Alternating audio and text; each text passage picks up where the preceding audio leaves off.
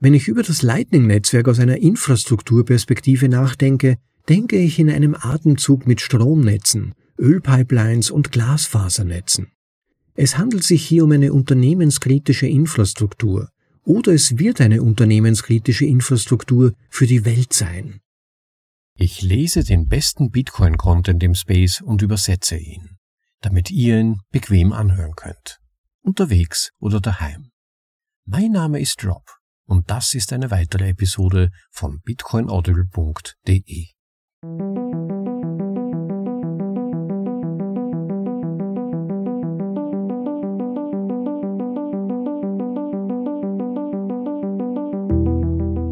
Die Audioversion des Besten im Bitcoin Space. Für euch vorgelesen zum bequemen Anhören, ob unterwegs oder daheim. Das ist bitcoinaudible.de Willkommen zur Folge Nummer 161. Ja, in Bitcoin und speziell auch im Lightning Network tut sich Gewaltiges. Ich finde es immer besonders originell, wenn in Altcoin-Gruppen oder generellen sogenannten Kryptogruppen quasi nebenbei immer wieder gelästert wird darüber, dass Bitcoin so langsam ist, dass das veraltete Technologie sei. Die meisten der Leute, die das behaupten, haben sich sichtlich überhaupt nicht mit Bitcoin beschäftigt, ihn quasi schon geistig entsorgt. Und man liest dann manchmal aus den diversen Postings richtiggehend heraus, wie verblüfft sie über den Erfolg von Bitcoin sind. Dabei wissen die meisten nicht einmal, was sich in Bitcoin in Bezug auf die aktuellen Entwicklungen tut. Die verfolgen das einfach nicht. Die haben Bitcoin abgeschrieben und sind nur mehr in ihrer bunten Welt der verschieden gefärbten Altcoin-Logos unterwegs. Für mich persönlich kann ich sagen, wann immer ich ins Lightning Network schaue, was sich da an aktuellen Entwicklungen tut, mal von Bitcoin ganz abgesehen, ist es wirklich beeindruckend. Da entstehen schon Third-Layer-Lösungen, Fourth-Layer-Lösungen sogar an denen zumindest konzeptionell gearbeitet wird oder an ersten Implementierungen. Man darf sich da wirklich auf eine spannende Zukunft gefasst machen. So manches davon mag vielleicht nicht über Testrunden hinausgehen, so manches davon mag vielleicht nicht wirklich ultimativ dann adoptiert werden, aber einige Entwicklungen sind tatsächlich massiv erfolgversprechend und haben extrem viel Potenzial. Und dazu gehören zum Beispiel die sogenannten Taproot Assets, früher unter dem Projektnamen Taro bekannt. Taproot Assets, das ist eine bahnbrechende Lösung für die skalierbare und effiziente Ausgabe und Übertragung von Vermögenswerten über das Bitcoin-Ökosystem. Die Möglichkeiten von Taproot Assets sind nahtlos in das Lightning Network integriert und sie ermöglichen sofortige und kostengünstige Transaktionen, bieten entwicklerfreundliche Tools und werden global zugänglich sein. Der heute von mir vorgelesene Artikel ist vielleicht mehr als eine Einführung in das Konzept von Taproot Assets gedacht, liest sich zum Teil wie eine launische Werbebroschüre darüber, mit dem einen oder anderen Seitenhieb auf Bitcoin-Maximalisten, aber ich habe mich für einen solch eher allgemeinen Artikel entschieden, damit ihr mal eine grundsätzliche Idee darüber bekommt, welche Perspektiven sich durch Taproot Assets eröffnen und gehe dann in der Nachbesprechung noch ein wenig tiefer auf die technischen Details ein, aber keine Sorge, es wird nicht zu technisch, sondern ich versuche es so zu erklären, dass es möglichst jeder verstehen kann. Ich hoffe, es gelingt mir. Also ich wünsche euch schon mal interessante Zeit beim Zuhören und betitelt ist unser heutiger Artikel mit Taproot Assets kann Bitcoin in eine Multi-Asset Chain verwandeln. Von Sadie Williamson. Im Originaltitel Taproot Assets can turn Bitcoin into a multi-asset chain. Bitcoin-Maximalisten klopfen sich nach der Einführung des Taproot Asset Protokolls für Bitcoin und Lightning auf die Schulter. Und das tun sie zu Recht. Der Start von Lightning Labs Mainnet Alpha im letzten Monat war eine große Nachricht. Bislang dominierten Ethereum und Tron die Smart Contracts. Mit diesem neuen Protokoll ist Bitcoin nun bereit, ihre Dominanz herauszufordern und dem Netzwerk neuen Schwung zu verleihen. Diese neue Funktion wird Entwicklern die nötigen Werkzeuge an die Hand geben, um Bitcoin zu einem Multi-Asset-Netzwerk zu machen, das es Nutzern ermöglicht, reale Vermögenswerte wie Gold auf der Bitcoin-Blockchain zu halten, was einen entscheidenden Moment für die Entwicklung von Bitcoin darstellt. Aber Lightnings Taproot Assets haben noch weitreichendere Konsequenzen als das, wofür sie anfangs gehypt wurden. Während sich der nächste Bullenmarkt anbahnt, wird die Nachfrage nach verschiedenen Anwendungsfällen immer größer. Dies wird sowohl für Netzwerke als auch für Entwickler enorme Möglichkeiten schaffen. Ein vielfältiges Ökosystem wird nicht nur die globale Reichweite von Blockchains erweitern, sondern auch ein Umfeld der Interfunktionalität fördern, das wiederum neue Anwendungsfälle hervorbringen wird. Bitcoin mag in eine neue Phase seiner Entwicklung eingetreten sein, aber es ist nicht nur Bitcoin, der davon profitieren wird. Anstatt das Web 3 als Nullsummenspiel zu betrachten, ist es nicht an der Zeit, dass wir den Maximalismus in der Kryptoökonomie ablegen und eine Industrie begrüßen, die ein breites und gesundes Ökosystem unterstützt? Ethereum oder Bitcoin oder weder noch? Die Ethereum-Plattform ist bis heute die de facto Plattform für Smart Contracts und DeFi. Wenn Bitcoin als weltweit größte Kryptowährung nach Marktkapitalisierung seine Rolle über die eines reinen Wertaufbewahrungsmittels hinaus ausweitet und sich in den Bereich der Smart Contracts vorwagt, könnte dies die Stellung von Ethereum erschüttern. Das bedeutet jedoch nicht, dass Bitcoin auf jeden Fall die Führung in diesem Bereich übernehmen wird. Angesichts des rasanten technologischen Fortschritts, der das Web 3 in vielen Sektoren an die Spitze drängt, drängen Innovationsunternehmen auf der ganzen Welt darauf, mit der Nachfrage nach Web 3 Lösungen Schritt zu halten. Ein isoliertes Netzwerk kann nicht darauf hoffen, die Zukunft von Web 3 allein zu gestalten. Anstatt die Entwicklung einer zweiten großen Multi-Asset-Chain als eine Verschiebung in der Web3-Führungsriege zu betrachten, ist dies vielmehr eine Chance für die Branche, sich zu diversifizieren. Ryan Gentry, Leiter der Geschäftsentwicklung bei Lightning Labs, teilte seine Gedanken in einem kürzlich geführten Interview darüber mit, wie die Taproot Assets zu einem Spinnennetz von Tunneln beitragen werden, das die Fähigkeit des Bitcoin-Netzwerks erweitert. Ein Zitat wenn ich über das Lightning-Netzwerk aus einer Infrastrukturperspektive nachdenke, denke ich in einem Atemzug mit Stromnetzen, Ölpipelines und Glasfasernetzen. Es handelt sich hier um eine unternehmenskritische Infrastruktur oder es wird eine unternehmenskritische Infrastruktur für die Welt sein. Ende des Zitats. Diese Idee eines Netzwerks von Tunnels, das sich im Web 3 ausbreitet, erinnert an das Metcalfe-Gesetz, ein Begriff, der ursprünglich von Bob Metcalfe, dem Erfinder des Ethernet, geprägt wurde. Er beschrieb den Netzwerkeffekt als zentripetale Kraft, die Netzwerke umso wertvoller macht, je mehr Dinge sie miteinander verbinden. Je mehr Menschen einem Netzwerk beitreten, desto wahrscheinlicher ist es, dass sich weitere Menschen anschließen. Die sozialen Medien sind das beste Beispiel dafür, aber dieses Phänomen wird im Web 3 immer mehr an Bedeutung gewinnen, da immer mehr Anwendungsfälle entstehen. Es stimmt zwar, dass der Netzwerkeffekt etablierten Projekten und Netzwerken helfen kann, ihren Wettbewerbsvorteil aufrechtzuerhalten, aber die von einer bestimmten Gruppe erzeugte Nachfrage und Popularität kann auch eine ähnliche Wirkung auf andere haben. Diversifizierung ist der Schlüssel zum Erfolg von Web 3. Die Vordenker von Web 3 haben sich schnell zu Taproot Assets geäußert und sich dabei vor allem darauf konzentriert, wie dies der Skalierbarkeit von Bitcoin zugutekommen wird. Aber während viele Web3-Experten sich auf Bitcoin als Standard konzentrierten, ist die Realität, dass die Zukunft von Web3 umfangreicher ist, als die meisten von uns jemals erleben werden. Anthony Tranchev, Mitbegründer von Nexo, sprach in einem kürzlichen Tweet über die breiteren Auswirkungen von Taproot Assets.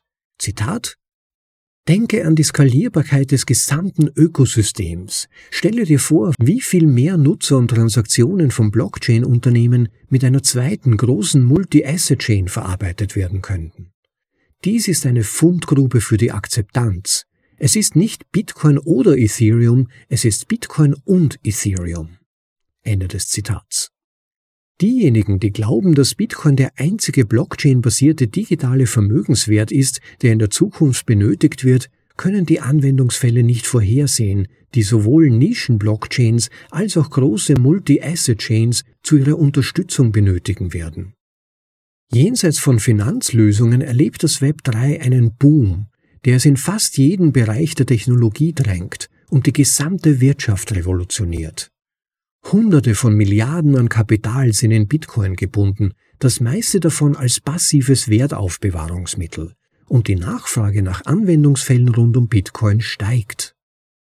Anstatt mit Bitcoin zu konkurrieren, bieten andere Layer-2-Protokolle wie Stacks und Liquid Network neue Anwendungsmöglichkeiten für die Besitzer von Bitcoins. Und viele weitere Layer-2-Protokolle sind im Entstehen begriffen, die versuchen, die Hunderten von Milliarden an Kapital anzuzapfen, die derzeit noch schlummern. Das neue digitale Zeitalter überleben. In dem Maße, in dem sich die wirtschaftliche Landschaft unserer Welt durch Fortschritte bei der künstlichen Intelligenz, dem maschinellen Lernen und anderen Technologien verändert, wird immer deutlicher, dass das Web 3 in der neuen digitalen Ära eine zentrifugale Kraft sein wird, die die Tür zu neuen Innovationen und Geschäftsmodellen öffnet.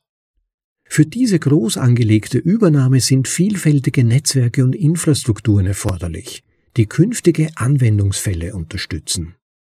So wichtig ein gesunder Wettbewerb für den Umbruch ist, muss die Branche auch sicherstellen, dass sie sich für Inklusivität einsetzt und die Gemeinschaft fördert, auf der sie aufgebaut wurde. Bitcoin-Maximalisten oder jeder, der an ein Single-Chain-Monopol glaubt, muss einen Schritt zurücktreten und das Gesamtbild betrachten, dass die Skalierbarkeit des Netzwerks nicht so wertvoll ist wie die Skalierbarkeit des Ökosystems. Mehr als ein großes Netzwerk zu haben, ist nicht nur wertvoll, sondern unerlässlich damit Web3 skalieren kann und seine vielen Startups die besten Chancen auf Erfolg haben. Dies war ein Gastbeitrag von Sadie Williamson im Bitcoin Magazine. Die geäußerten Meinungen sind ausschließlich ihre eigenen und spielen nicht unbedingt die von BTC Inc., dem Bitcoin Magazine oder bitcoinaudible.de wider. Das war Taproot Assets kann Bitcoin in eine Multi-Asset-Chain verwandeln von Sadie Williamson. Vielen Dank an Sadie Williamson für diesen interessanten Artikel und das Bitcoin Magazine für dessen Veröffentlichung. Es kann sein, dass sich manche von euch vielleicht ein bisschen von der technischen Seite dieser Vorlesung haben abschrecken lassen. Was sind Taproot Assets? Also im Prinzip sind Taproot Assets eine Möglichkeit, Transaktionsdaten auf standardisierte Weise zu übertragen und zu signieren. Taproot Assets liefen früher unter dem Projektnamen Taro da gab es aber, glaube ich, namensrechtliche Probleme und sie wurden dann umbenannt. Es ist ein neues, von Taproot betriebenes Protokoll. Taproot, wer da noch nicht genau weiß, was das ist, das ist im Prinzip das letzte große Bitcoin-Update, das es gab. Da gab es eine Implementierung, wo besonders für den Anwendungsbereich der Multisigs, also mehrfache Signierungen, Innovationen geschaffen wurden. Und über Taproot Assets können nun, wie im Text erwähnt, auch Vermögenswerte auf der Bitcoin-Blockchain und zwar konkret auf dem Second Layer, dem Lightning-Netzwerk übertragen werden. Dadurch können sofortige Transaktionen auch mit hohem Volumen bei niedrigen Gebühren ermöglicht werden.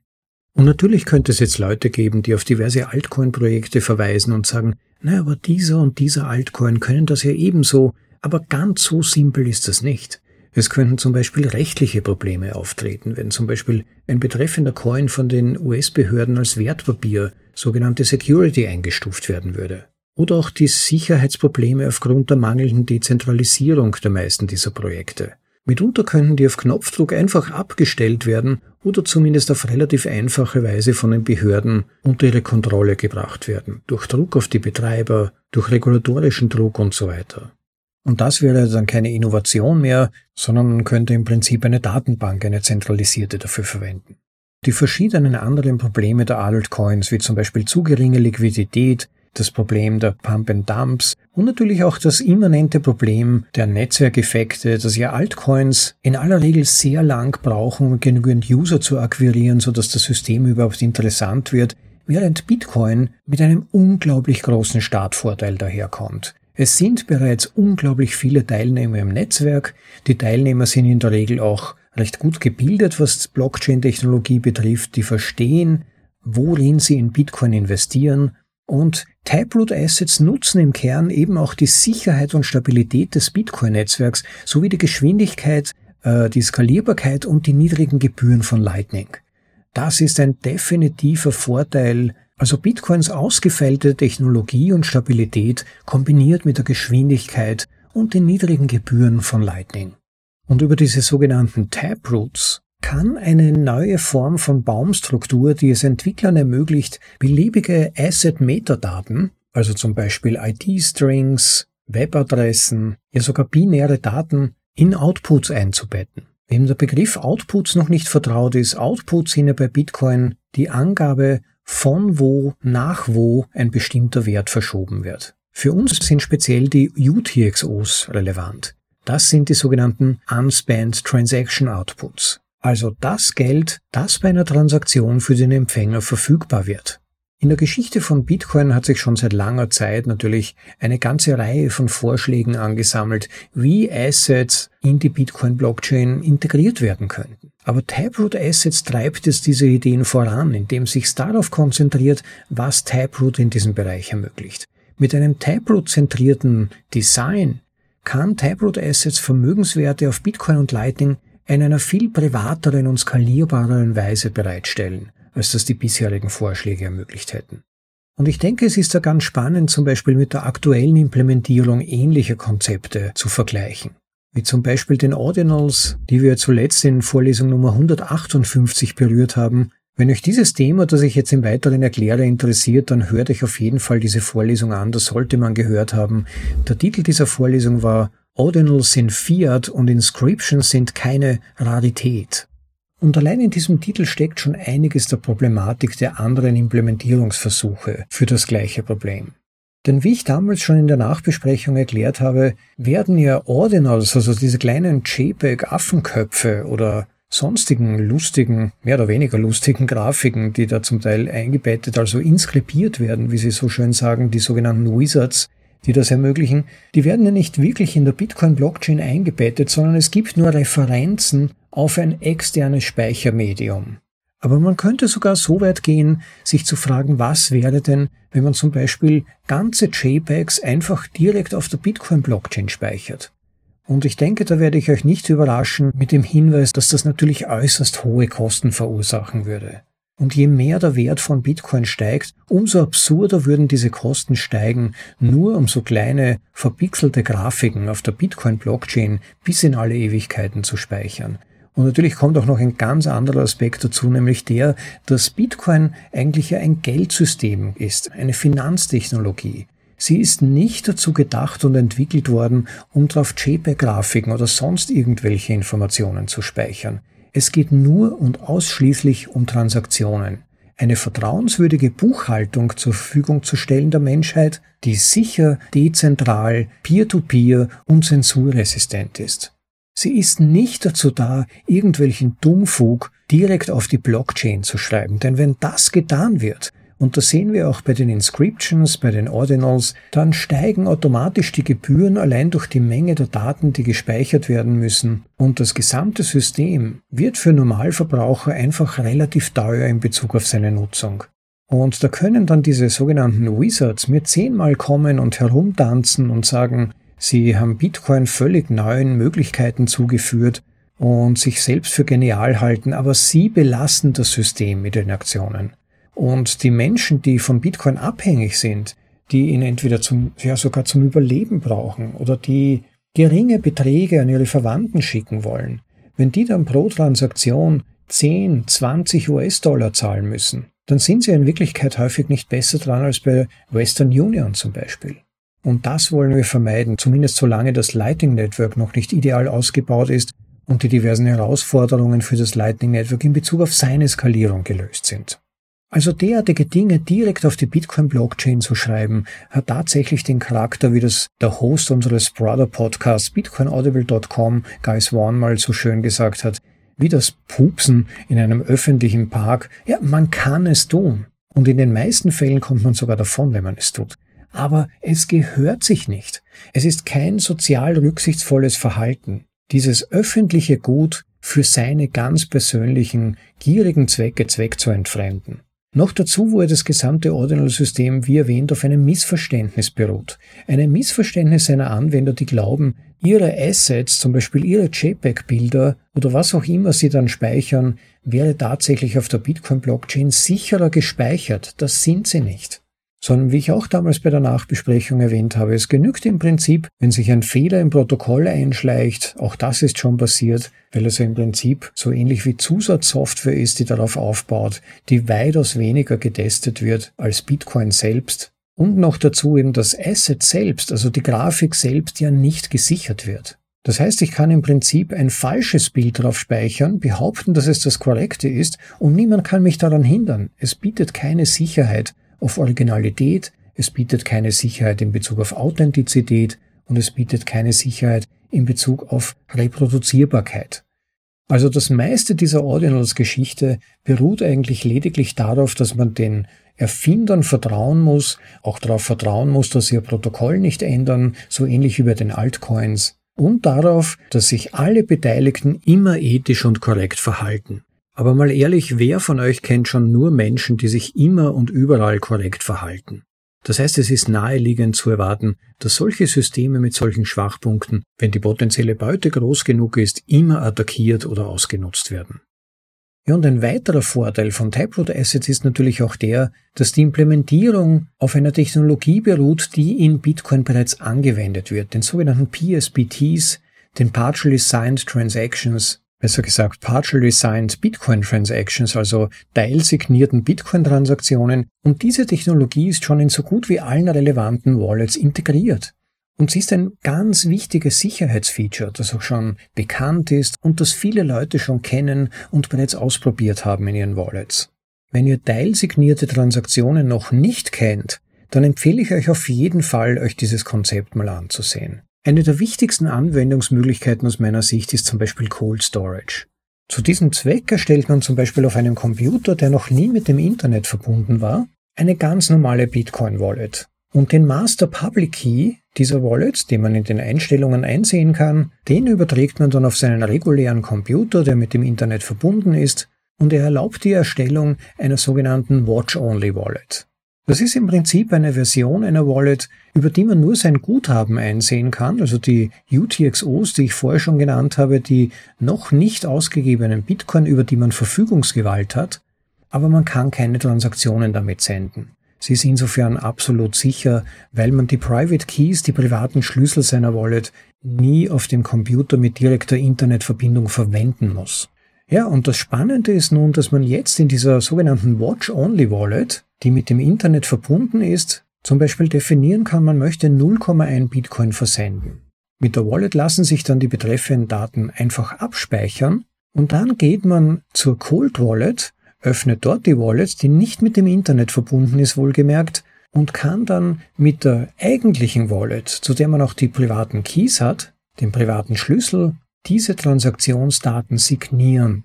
Das ist in etwa so, als würde man in einem abgeschirmten Raum eine bestimmte Rechnung freigeben und es wird dann quasi nach außen ein Signal gesendet, ja, dieser Zahlungsvorgang ist legitim. Er wird also von der Cold Wallet bestätigt.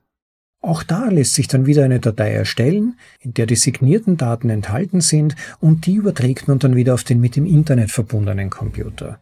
Und dort lassen sich dann mit diesen Daten die Transaktionen absenden. Das Ganze ist ein hochgradig sicheres Verfahren und ist meines Wissens nach bereits knappe, ich glaube, neun oder acht Jahre, acht oder neun Jahre dürften es jetzt sein im Einsatz. Das heißt, diese Technologie ist schon hoch bewährt und kommt eben auch bei Taproot Assets zur Anwendung. Es sind da keine neuen Wallets erforderlich, nur um diese Daten verarbeiten zu können. Man braucht keine Bitcoin-Updates mehr machen. Bitcoin muss dazu nicht angepasst werden, sondern all das läuft schon mit PSBTs, Partially Signed Bitcoin Transactions und Taproot auf allen relevanten Wallets, seien es Software-Wallets oder Hardware-Wallets.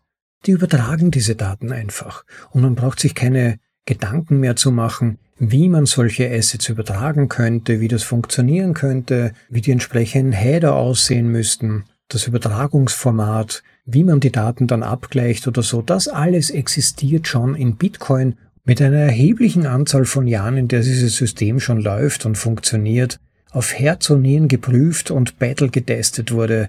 Das heißt, da muss man sich dann bei Millionenbeträgen womöglich oder sogar Milliardenbeträgen keine Sorgen machen, dass es da irgendwelche unentdeckten Bugs gibt, vielleicht nur ganz kleine, die aber eben das System zum Scheitern bringen können, zu erheblichen Fehlern führen könnten, sondern man kann sich darauf verlassen, dass Hunderte, Tausende, Zehntausende, vielleicht sogar Millionen von Augen schon drauf geschaut haben und keinen Fehler gefunden haben. Und das ist gerade bei Geld, wenn es um Geld geht, um Vermögenswerte, das wichtigste Kriterium überhaupt. Es geht um Vertrauen und um Sicherheit.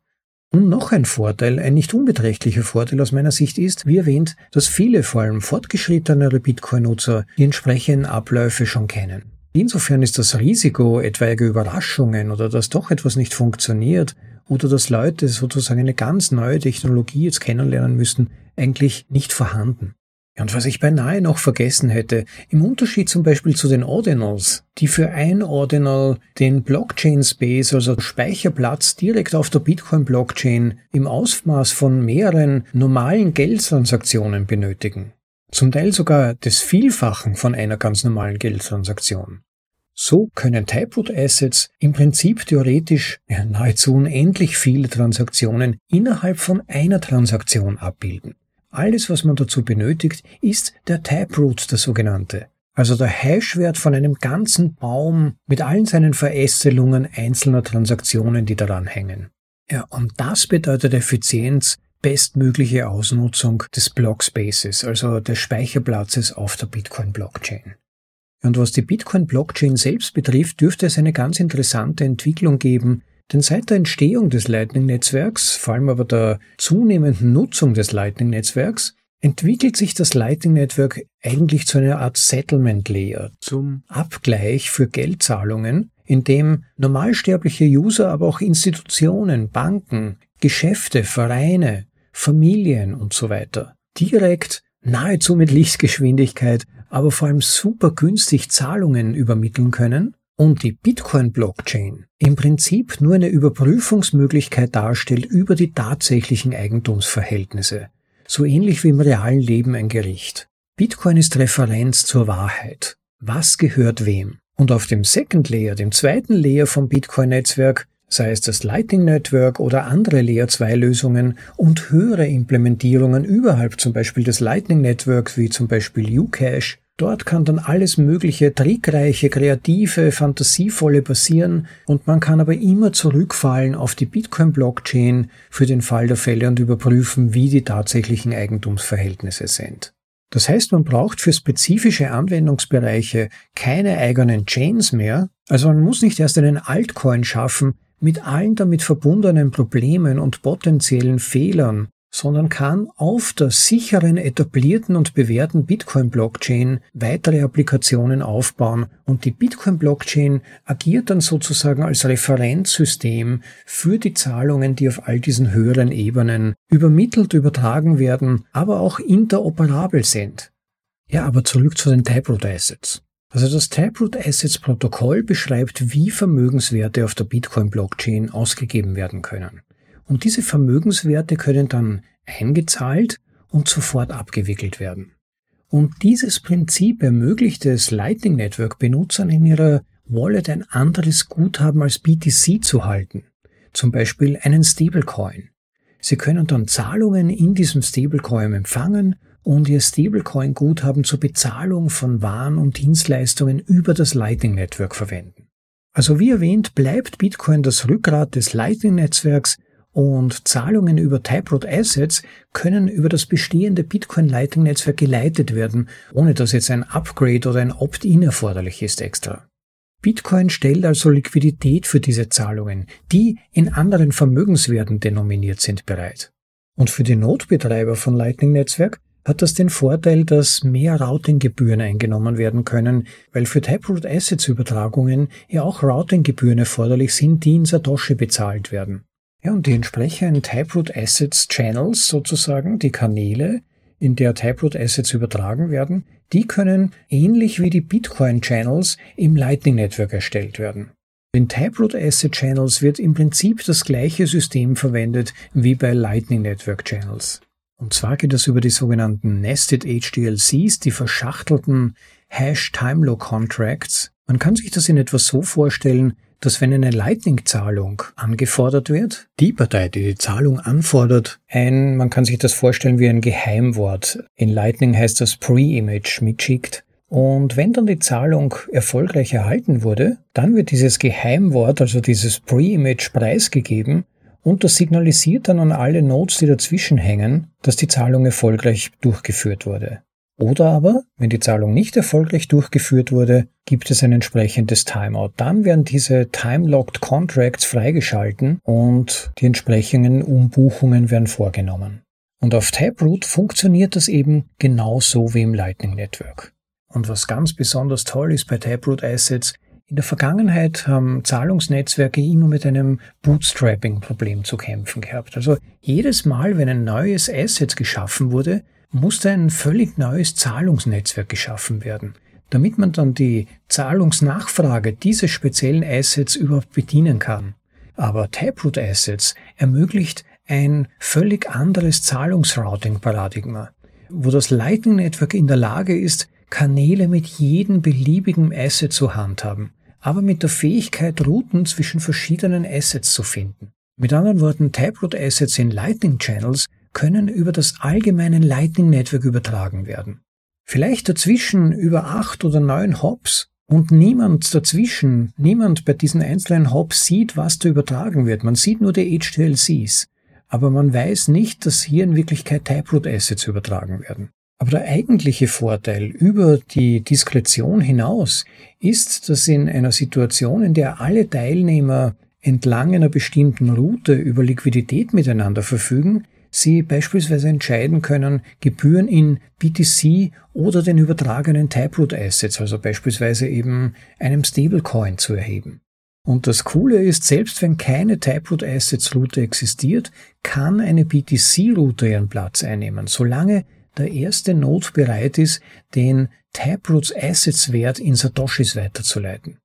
Das heißt, die Übertragung wird extrem vereinfacht, denn es muss nicht überall der entsprechende Taproot Assets Node stehen, der dann eben diese speziellen Assets übertragen kann, sondern es genügt, wenn beim Sender und Empfänger das entsprechende Asset unter Anführungszeichen verstanden wird. Alles dazwischen kann in Bitcoin abgewickelt werden. Also es ist schon ziemlich genial.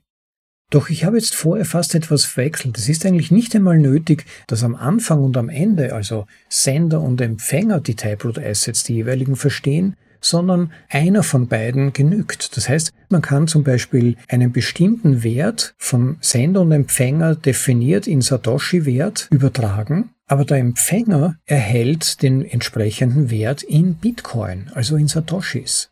Also man ist eben nicht dazu gezwungen, umzuwandeln oder dass an beiden Enden die entsprechenden Taproot Channels vorhanden sind, die dieses Asset verstehen.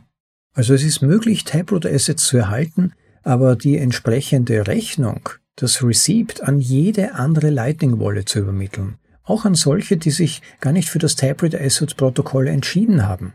Also an jede andere Lightning Wallet, die die Rechnung mit BTC bezahlen könnte. Und dadurch wird dann die Lightning-Rechnung, die Lightning-Invoice als Standardschema für Rechnungen beibehalten. Also eine Rechnung, die letztendlich in Taproot Assets beglichen wird, kann mit BTC oder jedem anderen Assets bezahlt werden. Und jeder mit einem Taproot Assets Guthaben kann jede Lightning-Rechnung bezahlen. Und das ist natürlich grenzgenial, denn jetzt kann jeder, der spezifische Assets senden oder empfangen möchte, dafür die schon jetzt sehr tiefe Liquidität im Lightning Network verwenden, darauf zurückgreifen. Und das wiederum hat einen Vorteil für die Liquidität des Lightning-Netzwerks, denn man muss jetzt viel seltener auf die Bitcoin-Blockchain zurückswappen sozusagen, seine Satoshis, sondern kann viel länger im Lightning-Network bleiben, weil man nicht ständig Werte abgleichen muss. Das heißt mit anderen Worten, es ist zu erwarten, dass sich ein großes, immer größer werdendes Ökosystem im Lightning Network von ganz unterschiedlichen Assets also im Prinzip könnten das Aktien sein, wie erwähnt Stablecoins, Gold, andere Werte, deren Wert auf sichere, peer-to-peer, zensurresistente und dezentralisierte Weise übermittelt werden und immer nur, wenn es darum geht, die Eigentümerschaft über den entsprechenden Wert nachweisen zu müssen oder substanzielle Vermögensverschiebungen auf der Bitcoin-Blockchain einzuschreiben, dem Netzwerk gegenüber gewissermaßen, dann muss man auf die Bitcoin-Blockchain zurückgreifen.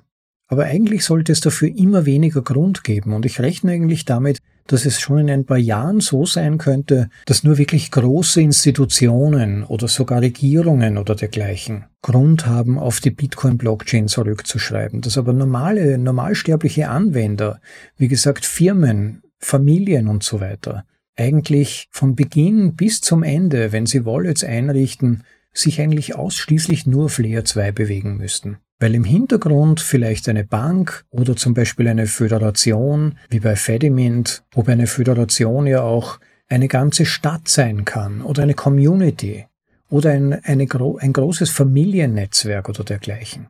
Und da können riesige Vermögenswerte zusammenkommen, die dann auf dem Layer 2 verwaltet werden und mit der Bitcoin-Blockchain selbst eigentlich so gut wie nie Berührungspunkte erforderlich sind. Also es ist damit zu rechnen, dass die meiste Aktivität zukünftig über Second, Third Layer und so weiter stattfinden wird. Direkt im Lightning Network, vielleicht auf Arc, sicherlich in Fedimints, Cashew oder der Liquid Sidechain. Ja, und Lightning wird da vermutlich die Schnittstelle für all diese Zusatzimplementierungen darstellen. Einfach weil Lightning schon jetzt die größte Liquidität auf der zweiten Ebene von Bitcoin hat und auch so großartig interoperabel ist, mit fix definierten Schnittstellen, die auch laufend genutzt werden, die schon sehr gut getestet sind, dass es absolut Sinn macht, für alle weiteren Entwicklungen das Lightning Network quasi als Schnittstelle zu verwenden. Und insofern widerspreche ich da auch ein bisschen der Autorin des Artikels. Ich glaube nicht, dass Bitcoin unbedingt jetzt andere Chains, andere Blockchains auch noch benötigt, und dass dann so ein wunderbares, buntes Riesennetzwerk rund um die ganze Welt wird, wo Bitcoin dann vielleicht eine wichtige Rolle hat, aber sonst gibt's auch noch zahlreiche Blümchen und Bäumchen und Röschen, sondern ich kann mir vorstellen, dass allein aufgrund der Liquidität von Bitcoin und aufgrund der großartigen Schnittstellen des Lightning Network so gut wie der gesamte Finanzbereich ultimativ abgedeckt werden kann. Das wird sicherlich nicht in fünf oder zehn Jahren der Fall sein und ich bin keineswegs der naiven Ansicht, dass Altcoins in wenigen Jahren völlig zum Verschwinden kommen werden. Aber Menschen, und das zeigt die Geschichte der Menschheit, suchen ultimativ immer nach dem härtesten, dem besten Geld. Geld, das am besten dazu geeignet ist, Wert sicher und über lange Zeiträume, über große Distanzen hin verlässlich zu transportieren und das beste Geld, saugt ultimativ immer mehr des vorhandenen Werts auf der Welt oder innerhalb einer Gesellschaft auf. Das heißt, es macht für Menschen wenig Sinn, ihren Wert auf 654 verschiedene Coins zu verteilen, sondern sie tendieren dazu, sich den stabilsten Wertträger auszusuchen und dann dort möglichst alle ihre Werttransaktionen abzuwickeln. Insofern macht, glaube ich, bei allem Respekt vor der Autorin und vermutlich ist sie in diversen Coins zusätzlich investiert. Meistens erklärt sich die Argumentation ja dann auf diese Weise. Ich glaube nicht, dass es dazu kommen wird, dass es noch fünf oder sechs andere Chains benötigen wird. Es mag sein, dass es sie parallel gibt, aber es ist eher nicht zu erwarten, dass sie in 20 oder 30 Jahren dann noch nennenswerte Liquidität haben. Aber kann natürlich sein, dass ich mich irre. Nix ist fix. Man kann sich nur überraschen lassen. Aber andererseits, wenn die Entwicklung von Taproot Assets so weitergeht, wenn Taproot Assets es schaffen, sich zunehmend als Asset-Transferprotokoll zu etablieren und auch Lightning Network weiter seine Liquidität erhöht, das eröffnet natürlich ganz, ganz neue Möglichkeiten in Bezug auf Abwicklung von Zahlungen auch international. Man kann sich im Prinzip sogar vorstellen, dass das Dollarsystem, das Eurosystem, die Abwicklung von Zahlungen international wesentlich vereinfacht wird durch Lightning und durch die Integration von Taproot Assets. Nebenbei erwähnt ist das durchaus verbunden mit einigen nicht zu unterschätzenden Fallen bezüglich Privatheit, Datenschutz, Kontrollmöglichkeiten, Überwachungsmöglichkeiten und so weiter. Das habe ich in der letzten Vorlesung Nummer 160 ausgeführt. Insofern wird man sich als Anwender sehr gut überlegen müssen, wie man dann seine Channels ansetzt, beziehungsweise in welchen Systemen man sich wie bewegt. Aber grundsätzlich ermöglicht Lightning auf diese Weise und mit dem Einsatz von Taproot Assets eine ganz neue Epoche der Einfachheit und Niedrigschwelligkeit von Zahlungsmöglichkeiten. Vielleicht wird man in Zukunft bei der Abwicklung von Zahlungen nicht einmal mehr wissen, dass das Lightning-Netzwerk dahinter steht, sondern es gibt eine Front, es gibt eine App und im Hintergrund werden die Zahlungen, die Transaktionen von im Prinzip beliebigen Assets, beliebigen Wertträgern vollautomatisch über das Lightning Network und Taproot Assets abgewickelt. Also man könnte fast sagen, dass damit eine Bitcoinisierung, eine sogar Hyper-Bitcoinisierung vielleicht der bestehenden Zahlungssysteme eingeleitet werden könnte. Aber wie eben schon in der letzten Vorlesung erwähnt, man muss vorsichtig sein. Wenn wir Bitcoin nicht korrekt verwenden, wenn wir Bitcoin nicht im Sinne der eigentlichen Idee Bitcoins verwenden, sondern nur um schnell reich zu werden, Oder wenn wir die Datenschutzaspekte von Bitcoin, die Peer-to-Peer -Peer und zensurfreien Features von Bitcoin nicht für wichtig genug nehmen und hier einfach Augen zudrückend im Prinzip die Regierungen darüber bestimmen lassen, was korrekte Bitcoin-Verwendung darstellt und was nicht, dann hätte ich hier die Befürchtung, dass es zu einer Dollarisierung von Bitcoin, also der Veränderung von Bitcoin zu einem Art Wurmfortsatz des US-Dollar-Systems kommen könnte. Da müssen wir sehr aufpassen, aber das sprengt ein wenig den Rahmen dieser Vorlesung. Ich bin in der Nachbesprechung der letzten Vorlesung ein bisschen genauer auf diese Thematik eingegangen. Wenn euch die Thematik von Datenschutz, Zensurfreiheit, Freiheitsaspekten von Bitcoin und so weiter ein Anliegen ist, dann hört euch unbedingt die letzte Vorlesung Nummer 160, aber auch Nummer 150 an. Da gehe ich ein bisschen kritisch auf die potenziellen Gefahren, die auf Bitcoin lauern könnten, ein. Aber zurück zum Lightning Network und Taproot Assets. Es ist halt immer die Frage, wie ich schon beim letzten Mal erwähnt habe, wofür nutzt man eine Technologie? Die Technologie ist neutral aber wie wir sie einsetzen, kann einen unglaublichen Unterschied machen. Sie kann zum Bösen eingesetzt werden, Lightning als potenziell komplett überwachtes System, möglicherweise über die Stablecoins oder über die Kontrolle von Nodes, whatever, oder sie kann zu einem Freiheitstool werden, mit dem wir unabhängiger vom bestehenden System werden und autonome Entscheidungen über die Verwendung unseres Vermögens, unseres ersparten Vermögens treffen können was wir damit kaufen, wem wir es geben, von wem wir es empfangen und so weiter. Ja, und bevor ich mich vollständig verliere, möchte ich vielleicht noch einen Ausschnitt aus einem Artikel von Ryan Chantry, einem der Hauptentwickler von Taproot Assets, anführen, das, glaube ich, nochmal einen kurzen, aber intensiven Blick darauf wirft, was Taproot Assets ermöglicht zur Zusammenfassung. Und ich zitiere, Wichtig ist, dass das Taproot Assets Protokoll mit Blick auf Bitcoin-Entwickler und Benutzer entworfen wurde. Und zwar im gesamten Stack, von den Entwicklertools bis hin zu den Endbenutzerkonstrukten.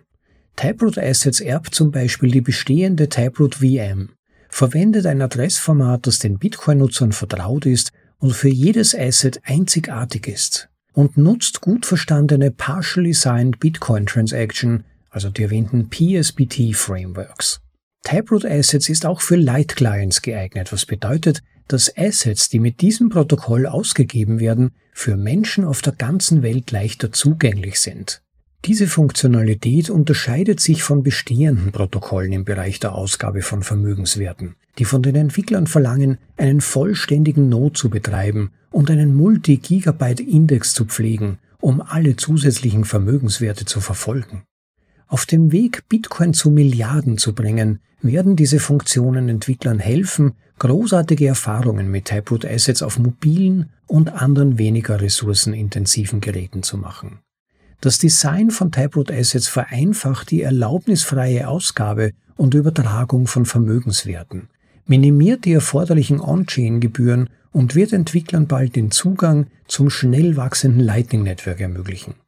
Wenn Entwickler beginnen, Taproot Assets zu nutzen, sollte dies zu einer weitaus geringeren Überlastung der Chain führen und Platz schaffen, um die Massen an Bitcoin heranzuführen. Ende des Zitats. Also ich glaube, dass sich Bitcoin schön langsam, langsam von einem Medium zur Wertaufbewahrung hin zu einem Tauschmedium entwickelt. Und dabei könnten Taproot Assets und das Lightning Network ganz wesentliche Meilensteine darstellen ganz wichtige Schnittstellen für die Zukunft. Insofern wollte ich euch diesen Artikel nicht vorenthalten. Er ist ja ein wenig launisch geschrieben, wendet sich ein bisschen Augenzwinkern an die unter Anführungszeichen Bitcoin-Maximalisten, die immer glauben, dass ihr Bitcoin sich ultimativ als einziges Geld durchsetzen wird und das wird in Frage gestellt. Aber ich behaupte, vielleicht ist ja was dran an der Sichtweise der Bitcoin-Maximalisten. Und wenn nicht heute, dann vielleicht morgen. Ja, ich hoffe, es hat euch gefallen. Es war interessant für euch und ist einiges drin gesteckt, das ihr nutzen könnt. Die Materie ist ja relativ komplex, aber ich hoffe, es ist mir gelungen, es einigermaßen verständlich darzustellen. Bin natürlich auch selbst noch lernender. Wenn mir Fehler bei der Erklärung passiert sind, weist mich gerne darauf hin. Ich bin immer für Rückmeldungen dankbar und sie kommen ja am Ende allen zugute. Also bitte den Kommentarbereich nutzen, gerne auch für sonstige Anregungen, Hinweise und Beschwerden. Ich freue mich immer über Rückmeldungen oder auch Artikeltipps. Und wenn ich schon beim Thema Tipps bin, bitte vergesst auch nicht gemäß dem Value for Value Prinzip Wert zurückzugeben, wenn ihr Wert von unseren Vorlesungen erhaltet. Das heißt, wenn euch die Vorlesung interessiert hat oder gefallen hat, oder wenn euch vergangene Vorlesungen interessiert haben, und ihr unbedingt sicherstellen wollt, dass weitere kommen, dann übt moralischen Druck auf mich aus, schickt Sites über die Möglichkeiten, die im Begleittext zu dieser Vorlesung angeführt sind. Je mehr, desto besser. Ich freue mich aber bei jeder davon. Auch immer ganz besonders über eure Kommentare, die ihr mir schickt, entweder direkt mit den Transaktionen. Einige Apps erlauben das ja, oder aber auch auf den diversen Kanälen, auf unserer Website, auf YouTube und so weiter. Ja, und wenn ich schon bei YouTube bin, wie schon oft erwähnt, bitte vergesst nicht, den Kanal dort zu subscriben. Einen Link zum YouTube-Kanal findet ihr über das eingebettete Video zu dieser Vorlesung auf unserer Website. Klickt dort einfach drauf und danach bitte unbedingt auf den Abonnieren-Button von YouTube klicken, am besten mit dem Glockensymbol, damit wir endlich mal diese magische Marke von 1000 Subscribern überschreiten können. Das wäre ganz lieb. Ja, bitte empfehlt den Podcast weiter, wenn ihr jemanden kennt, wo ihr das Gefühl habt, das könnte dieser Person nützen, ihr weiter auf die Sprünge helfen oder ihr Aspekte von Bitcoin erklären, die diese Person noch nicht kennt, teilt ihn in euren Gruppen, teilt den Podcast. Auch das würde wirklich weiterhelfen, das, was wir hier versuchen auf die Beine zu stellen, bekannter zu machen. Ja, und damit aber erstmal genug. Ich freue mich, dass ihr dabei wart, hoffe, ihr seid es auch beim nächsten Mal und bis dahin genießt das Leben, freut euch dran. Ciao, bis dann, euer Rob.